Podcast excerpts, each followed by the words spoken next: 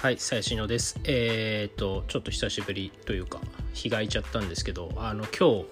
まあ、フェアリーズからのお知らせということで、えっ、と、フェアリーズから、えー、メンバーが、まあ、脱退というか、まあ、契約を終了するということで、えー、まあ、ツイッターのトレンドに出る乗るくらい、えー、話題になっていましたというところで、えっ、と、僕は、まあ、ライジングプロダクションというそのフェアリーズが所属している事務所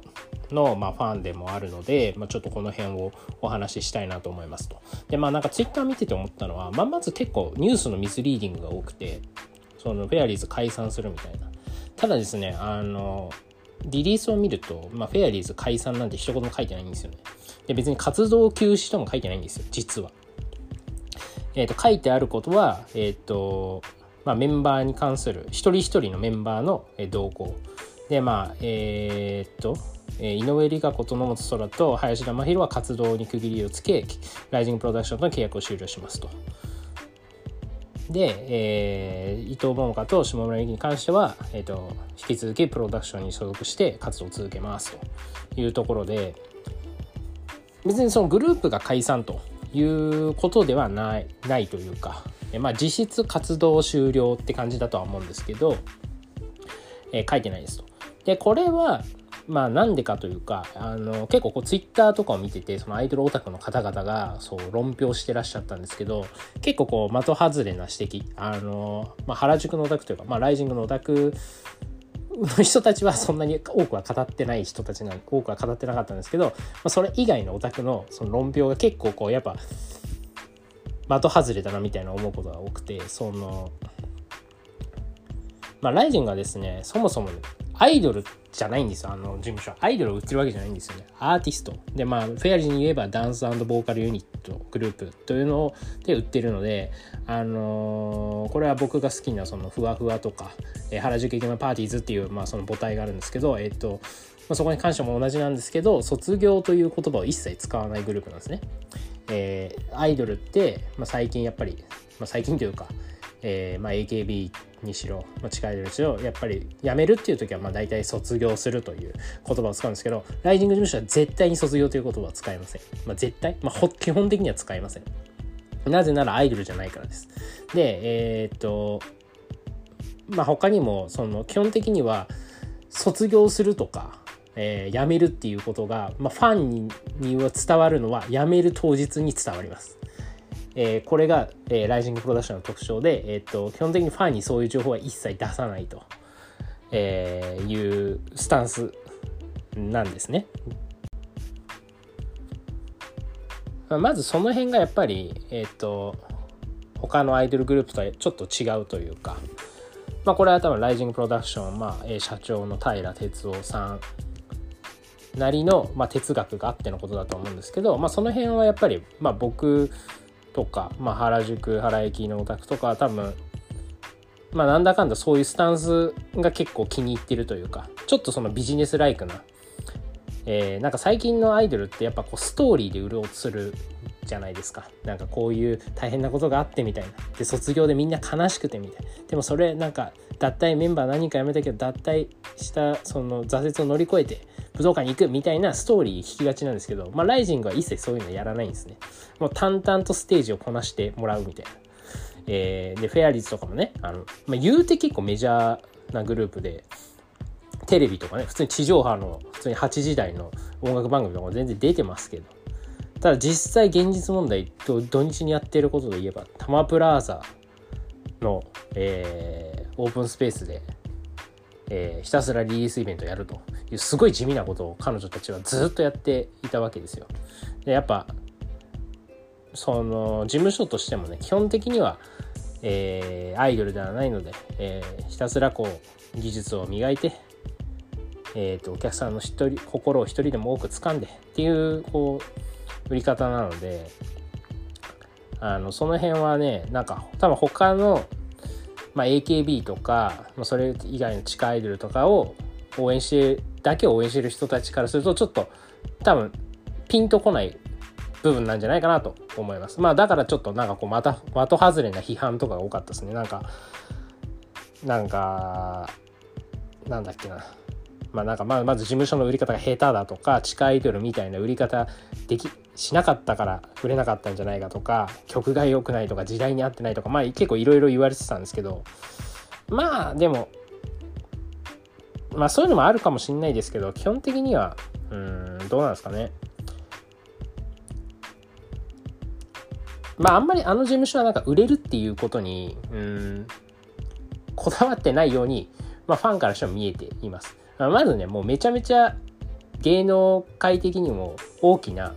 えー、まあ、あえて権力って言いますけど、えー、まあ、大きな力を持ってる事務所なのであのそんなにお金とかに多分困ってないんですよね。まあ、まず原宿の一等地にビビルがあってビルというか、まあ、借りている賃貸だとは思うんですけど、まあ、ビルがあってまあ言うてね DA PUMP とか安室昔は安室奈美恵ちゃんとかスピードとか三浦大知とかまあそうそうたるメンバーをねアーティスト抱えているんでまあ、えー、まあその人たちが儲けてくれればまあ要は一級のアーティストが売れていればまあ食わせることはできるんでしょうあの事務所は。だからなんかまあライジングに関してはなんか売れるのが正義みたいなのはあんまないなと思ってます。でまあどっちかっていうと、まあ、僕その平さんっていうその社長のねあの本とかもなんか本とかインタビューとか読むんですけどやっぱり彼はすごいそのどっちかというと裏方の人で、えー、すごい音楽とか、えー、舞台にこだわりがあって、まあ、ちゃんと観客を感動させるものを作り上げたいみたいななんかエンタメってそこなんじゃないかみたいなあの感じの人なんでまあその地下アイドルがなんか売れるためにはこうし地下アイドルのオタクが売れるためにはこうしたらいいんだみたいなことをよく言いますけどなんかまあそこだけじゃないよなとは思いますね僕も。あのもちろんビジネス的に成功することは大事なんですけど、まあ、そもそもやっぱり客目の前の客を感動させてななんぼっていうか、まあ、エンタメの本質ってそこだよねっていうのは、まあ、僕も共感します。でまあもう一個の視点としてこう割とそのファンとかアイドルオタクの人ってそのファンから見たアイドル目線で語りあファンから見たアイドルの、まあ、グループみたいな感じで、あの、語る人が結構多いんですけどなんかやっぱアーティスト側の視点っていうのもあってなんかその、まあ、アーティストとか演者でやっぱりその昨今のですねこの地下アイドルみたいな売り方。要はまあ、毎週こう握手をしてみたいなファンと交流をしてみたいなそこがメインになっちゃってるような、まあ、グループにいる子って、まあ、それが好きで、まあ、最近はねもうそれが当たり前になってるから何も疑わずにみんなそれをやってるのかもしれないですけど、まあ、本当はですねそういうことはうんまあ、あんまりエンタメの本質とは言えないなというか、まあ、ここは非常に難しいラインですけど、まあ、もちろんそのアイドルステージに立ってるからアイドルなんだっていう意見もあるけど、まあ、でも一方でまあ、ちょっと言い方語弊ありますけど、まあ、キャバクラみたいな売り方も、えー、含まれていると。でも多分そういうことをずっとね何年も何年もやってると多分その演者側アーティスト側が多分疲弊するんですよね普通に。モチベ続かないと思うし。てかそもそもそのまあそれこそだからライジングに入ってるのが基本的にはやっぱスカウトとかその非常に厳しいレッスンを経て入ってたりするのでうーん まあこうなんか言い切っちゃうとはあれですけどその、まあ、申し訳ないけど地下アイドルとモチベが多分全然違うというか目線が多分高い。やっぱりその、まあ、武道館とか、えー、それなりの規模の、えー、ところでやるライブをしたりする、まあ、先輩もねいっぱいマックスとかスピードいらっしゃる。紅白に出てたりするわけですからまあ目線がめちゃめちゃ高いわけですよ。多分その辺のアイドルよりは でやっぱりそこを目指すってなるとそういうなんかアイドル的な売り方だと全然モチベ上がんないしそもそもやっぱそのステージに立ってあ人は感動させるアーティストってまあ神がかってないとダメなんですよね多分。なんかこの人すごいなみたいな。多分まあまずそのなんかすごい抽象的な話ですけどなんかオーラみたいなのがめちゃめちゃ大事で。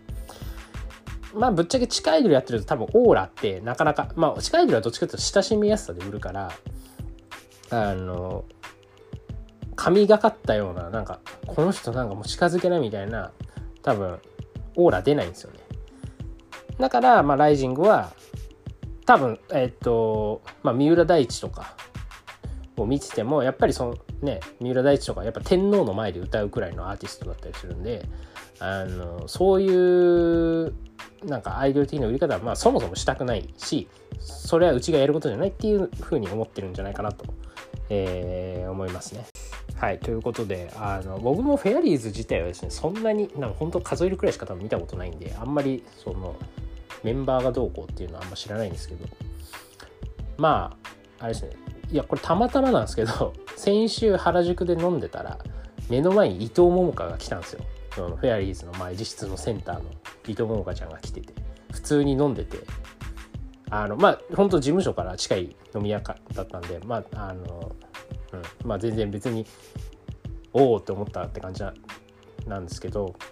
まあもうあの時点では解散ね余裕で決、ま、解散というか活動休止すること決まってたからまあ飲んでたのかなとかちょっと思ったりしましたねはい。ということで、まあ、フェアリーズ9年続いたということで、まあ、このご時世、まあ、かなり長い、えー、活動期間のグループだったんじゃないかなと思うんですけどまあやっぱり、えー、何ですかね。まあやっぱコロナとかもあったんですかね影響が。ちょっとよくわかんないですけど。まあまあもともとそのメンバー同士がのそのなんだろう目線が揃ってなかったみたいな。まあもともとというかだんだんあの揃わなくなったみたいなこともまあリリースには書いてあったんで、まあ、そういうのもあったかもしれないですし、まあ、やっぱり、ね、長いことやると、まあ、それそうなりますよね。で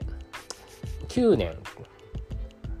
まあ、なんか次考えるとだからそう東京女子流とかちょうどこの間10周年だったんですけどもうメンバーが変わらないグループってほとんど少なくて本当あどこあるかな、まあ、女子流とかになっちゃうんですけどいやもうねこれ女子流もね売れてないですからね。言うて。本当いつまで続けるのか分かんないですけど本当ね長く続いてるだけですもうすごいグループだと思いますね。こういうなんかすぐアイドルグループできて解散する世の中においては。もうほんと続いてるだけで同じメンバーで続いてるのはマジで奇跡だなみたいな。っていうレベルですよね。はい。ということで今日は終わりたいと思います。